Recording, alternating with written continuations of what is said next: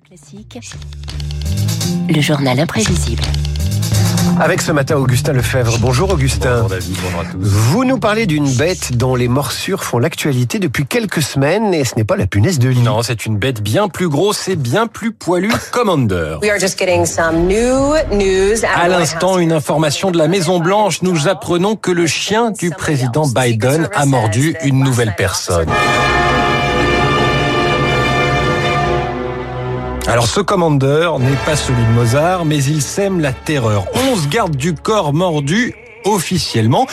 Il y en aurait plus en réalité. Face à l'ampleur de la polémique, il a fallu finalement éloigner Commander de Washington cette semaine. Même la très officielle porte-parole de la Maison Blanche, Karine Jean-Pierre, avait dû s'exprimer sur le sujet ces derniers jours. La famille présidentielle travaille à rendre la situation plus acceptable pour tous. De nouvelles zones ont été établies pour que Commander puisse courir et se défouler.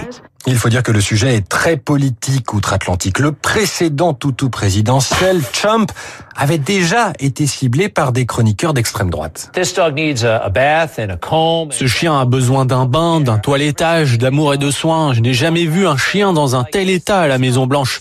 J'adore ce chien, mais on dirait qu'il sort d'une décharge. On ne s'en occupe pas bien. Le message est clair. Hein. Comment voulez-vous que quelqu'un qui s'occupe mal d'un chien s'occupe bien du pays? En réalité, Trump était juste très âgé, d'où son apparence.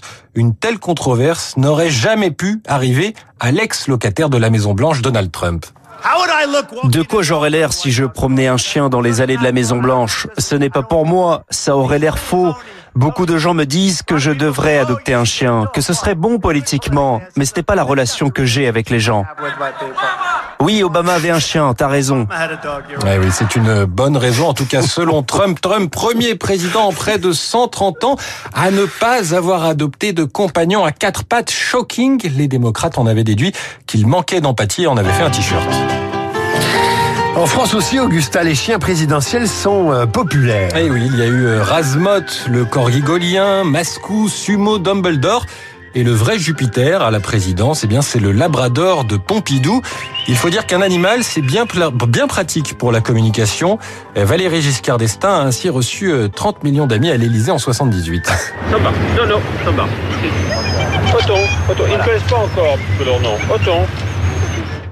D'adorables chiots sur les pelouses de l'Élysée et un président qui se fait lyrique. Vous semblez euh, adorer les boules de poils, de tendresse. Je veux dire, ça correspond à, à quelque chose euh, en vous? C'est des très jolis animaux. Tous les animaux dans la nature, tous les petits animaux sont euh, extrêmement bien formés, très jolis, avec des membres très gracieux. Et c'est les petits labradors sont des chiens particulièrement jolis. Giscard qui arrive pas à dire qu'un chien c'est mignon. Mais, euh, Il a des membres très bien formés. Ça c'est Giscard. Ben voilà, mais c'est ça. Et Giscard qui n'avait pas le monopole du chien, puisqu'après lui, il y a eu Baltique, emblématique compagne de Mitterrand. La Labrador Noire a eu euh, des mémoires parodiques, une statue, une page Wikipédia et même une chanson de Renault, ambiance très différente du Yuki. Renault fait une référence aux obsèques présidentielles où la chienne avait dû rester devant l'église.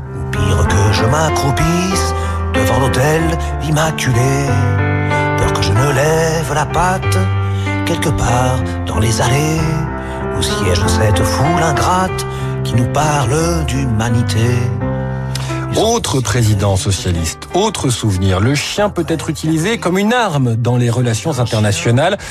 François Hollande rapporte ce que lui avait confié Angela Merkel, alors chancelière allemande. Elle m'avait raconté cet épisode qui l'avait considérablement marqué euh, de sa rencontre avec Poutine et la présence de chiens qui étaient des, des molosses.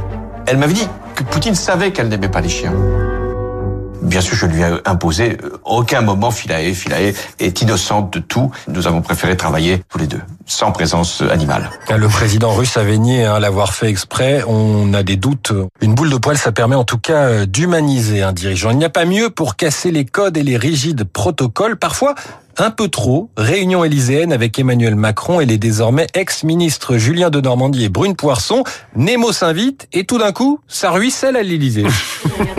euh, la ministre des Transports pour euh, travailler sur la question euh, de la mobilité euh, du futur notamment. De faire un truc assez... Vous êtes là, c'est un bruit. Ça arrive souvent? Non. C'est la première fois que vous avez déclenché chez mon chien un comportement totalement euh, inhabituel. Mais il a pissé sur la cheminée, non Exactement, c'est ça, c'est ça. Ça a fait moins de dégâts que certains autres chiens présidentiels qui avaient abîmé du mobilier euh, national. Nemo, dernier canidé de cette valse élyséenne. Et une question pour conclure. Travaille-t-on mieux quand on est aux côtés d'un chien? Quand on est président, je ne sais pas, mais en tout cas, cette chronique a été préparée aux côtés d'Olive, le charmant petit chihuahua de notre programmatrice Isabelle, qui égaye tous les matins la rédaction de Radio Classique.